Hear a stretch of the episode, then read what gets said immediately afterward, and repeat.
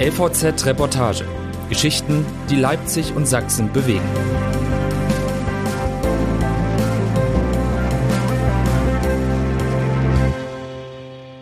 Einmal Wendeschleife und zurück. Von Denise Peikert. Die Buslinie 759 von Torgau nach Kreutnitz. Auf den Feldern draußen steht die Gerste noch grün und irgendwann am Straßenrand ein verblichenes Schild. Domitsch, die nördlichste Stadt Sachsens. Ein junges Paar mit Kinderwagen ist bis hierhin im Bus geblieben, die beiden grüßen beim Aussteigen und für die letzten vier Haltestellen sind wir allein. Der Busfahrer, der Mann von der Busgesellschaft, der heute den Busfahrer auf Fehler testet und die Journalistin, die heute den Bus auf Tauglichkeit testet. War doch eine recht volle Fahrt, oder? fragt der Kontrolleur des Busfahrers den Busfahrer und meint es nicht ironisch. Im Sommer kosten Fahrten in allen Straßenbahnen, Bussen und Regionalbahnen im Land nur 9 Euro pro Monat. 30 Cent sind das am Tag, ein nie dagewesener und unschlagbar niedriger Preis. Er soll, das ist die Idee, die Menschen wegen stark gestiegener Preise entlasten. Und er soll, das ist die Hoffnung, einige Menschen dazu bewegen, künftig weniger Auto zu fahren. Die Nachfrage nach dem Ticket ist groß, vor allem in den Großstädten. Aber was nutzt es dort, wo man nicht wegkommt? Und gibt es etwas, das in diesen Gegenden mehr nutzen würde? Eine Busfahrt am Nordrand Sachsens zu Wendeschleifen, Haltestellen, die nach Bundesstraßen benannt sind und zu einem, der sich Bahngleise gepachtet hat. Die Buslinie 759 beginnt im Torgauer Norden. Es geht durch die Stadt, dann ein Halt am Bahnhof, wo man in S- und Regionalbahn umsteigen kann und in diesen Tagen auch zur Landesgartenschau direkt nebenan. Wolfgang Wolf ist Torgauer, am Bahnhof betritt er den Shop der Deutschen Bahn. Hell, neu und sauber ist er und will wissen, wie das mit dem 9-Euro-Ticket sei. Wolf hält seinen Autoschlüssel in der Hand. Er fahre viel, sagt er, zum Einkaufen, zur Arbeit, zum DB-Shop, um nach dem 9-Euro-Ticket zu fragen. Vielleicht mal am Wochenende mit den Enkeln in den Zoo nach Leipzig, dafür sei das billige Ticket doch bestimmt ganz gut. Aber sonst?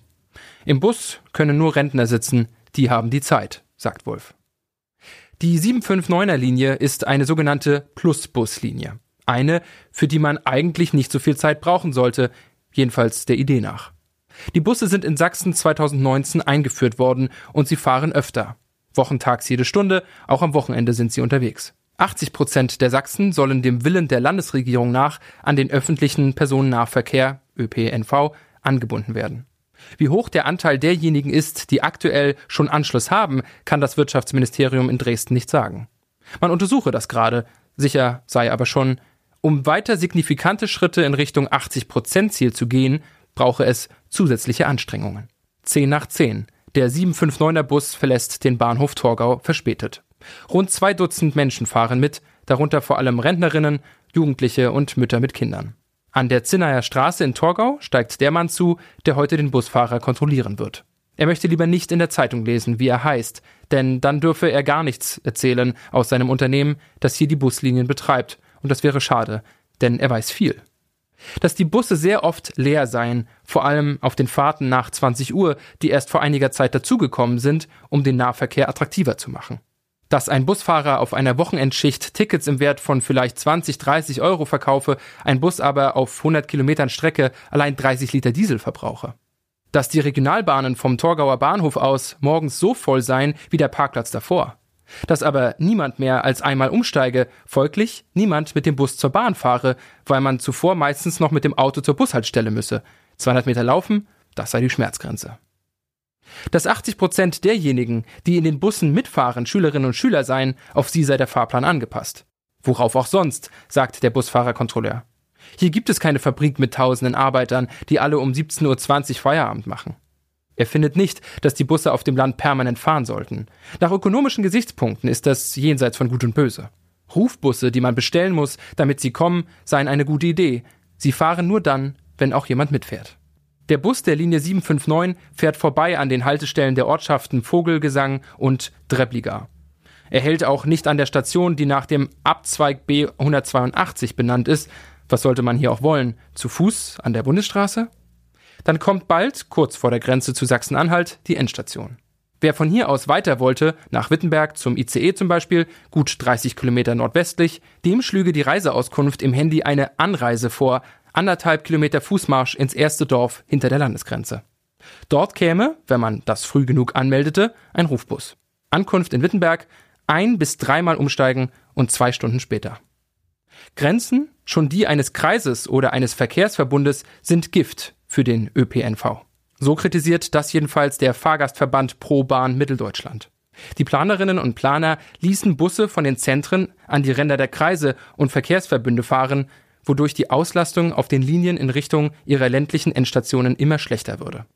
Sinnvoll wäre es, die Busse über Grenzen hinweg zwischen größeren Orten hin und her fahren zu lassen, sagt Carsten Schulze-Griesbach, bei ProBahn zuständig für den Raum Halle Leipzig. Statt weiter weg geht es mit dem 759er Bus von Greutnitz aus also lieber wieder zurück nach Torgau. Zeit für einen Anruf beim Wissenschaftszentrum Berlin für Sozialforschung. Dort leitet Andreas Knie die Forschungsgruppe Digitale Mobilität und gesellschaftliche Differenzierung. Der ÖPNV in Deutschland ist Murks, sagt Knie. Und was jetzt kommt, ist eine Generalabrechnung. Rund 30 Minuten dauert die Fahrt bis Torgau noch. Vor dem Busfenster verschwimmen wieder Haltestellen im Vorbeifahren und der Verkehrsexperte Knie sagt am Telefon, den ÖPNV planen Männer, die ihn nie nutzen, weil sie Auto fahren, mit Geld, das ihnen nicht gehört. Das Geld, das sind die Regionalisierungsmittel des Bundes, über die vor der Einführung des 9-Euro-Tickets so sehr gestritten worden war, dass es fast am Veto einiger Bundesländer gescheitert wäre. Die Männer, sagt Knie, die sitzen in den Landratsämtern und bei den Verkehrsverbünden. Immer, wenn jemand beklagt, dass man besseren Nahverkehr brauche, kommt ein Bus mehr oder es kommt ein Rufbus, sagt Knie. Aber das kuriert das Problem an der falschen Stelle. Man kann das Mobilitätsverhalten der Menschen auf dem Land nicht mit einem Bus nachbilden. Die Leute wollten von Haustür zu Haustür oder wenigstens direkt zum nächsten größeren Bahnhof gebracht werden. Das funktioniere nur mit einer Art Taxidienst, der ohne Fahrplan nach Bedarf fahre und mehrere Fahrten bündele. Knie betreut dazu gerade ein Pilotprojekt in Dessau in Sachsen-Anhalt. So etwas, sagt er, sei keineswegs teurer, als Busse meistens leer von Haltestelle zu Haltestelle fahren zu lassen. 3,50 Euro koste ein Buskilometer alles in allem, Bereitstellung, Wartung, Personal, Diesel. Etwas mehr als 2 Euro seien es bei einem Taxi. Muss also alles anders, alles neu? Knie glaubt, dass der ÖPNV wie die Mobilfunknetze funktionieren müsste. Verschiedene Unternehmen konkurrieren auf einem einheitlichen Netz mit individuellen Ticketangeboten um Kunden. Das wäre eine Revolution, denn an der Mobilitätsmacht der Verkehrsverbünde und Landräte sind schon viel kleinere Projekte gescheitert. Sachsens Wirtschaftsminister Martin Dulig, SPD, zum Beispiel hat vergeblich versucht, mit den zuständigen Landräten wenigstens einen einheitlichen Tarif in Sachsen zu verhandeln. Sein Ministerium prüft gerade, ob sechs Bahnstrecken im Land für Personenzüge reaktiviert werden könnten.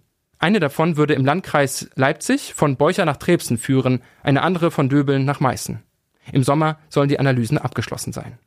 Auch auf der Strecke, wo heute der Bus 759 entlang der Landstraßen rollt, fuhr bis 1997 ein Zug. Geht es nach Andreas Hesse, sollte das wieder so sein. Hesse ist mit der Linie 759 gut zu erreichen. Ausstieg an der Haltestelle Bahnhofstraße Dommitsch, die es nicht wegen des Bahnhofs gibt, sondern weil die Grundschule nicht weit ist.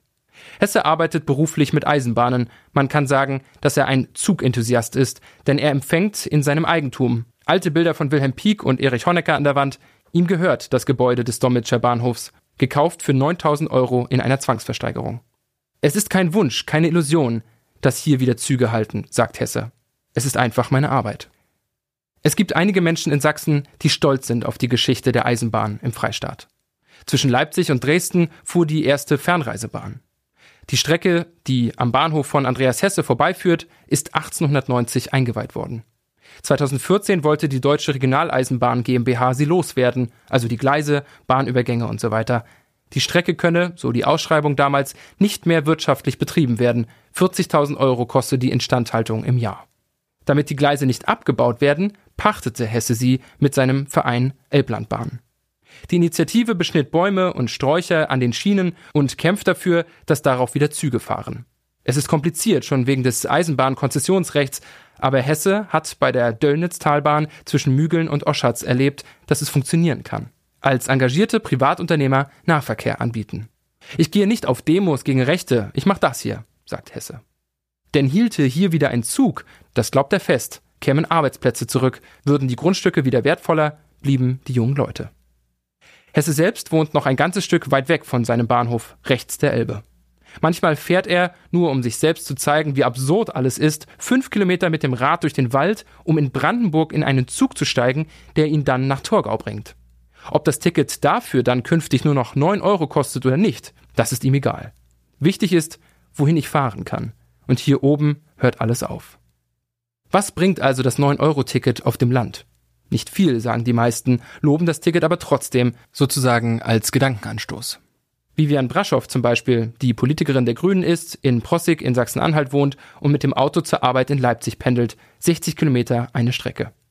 Sie sagt, das Ticket sei prinzipiell super, weil der Nahverkehr sehr teuer sei.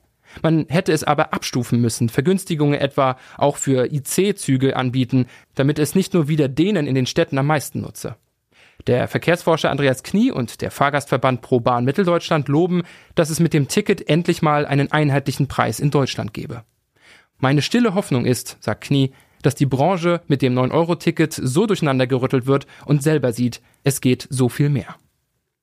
Der Busfahrer auf der Linie 759 zwischen Torgau und Gretnitz dreht an diesem Tag noch einige Male die Runde zwischen den beiden Orten, Torgauer Norden, Bahnhof Dommitsch, Wendeschleife und zurück. Wenn seine Schicht endet, fährt er nach Hause. 18 Kilometer weit ist der Weg in sein Dorf. Er nimmt dafür das Auto.